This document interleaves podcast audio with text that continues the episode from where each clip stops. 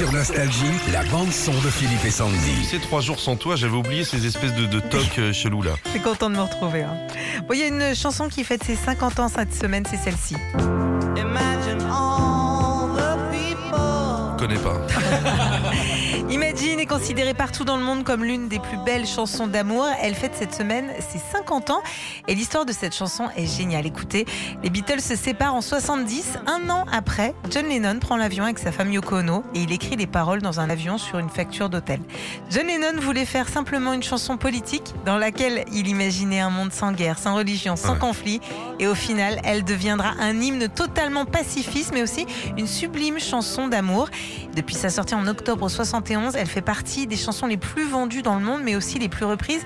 Elle est reprise notamment au beffroi d'Abbeville de temps en temps. Ah, génial. Retrouvez Philippe et Sandy, 6h, 9h sur Nostalgie. Nostalgie.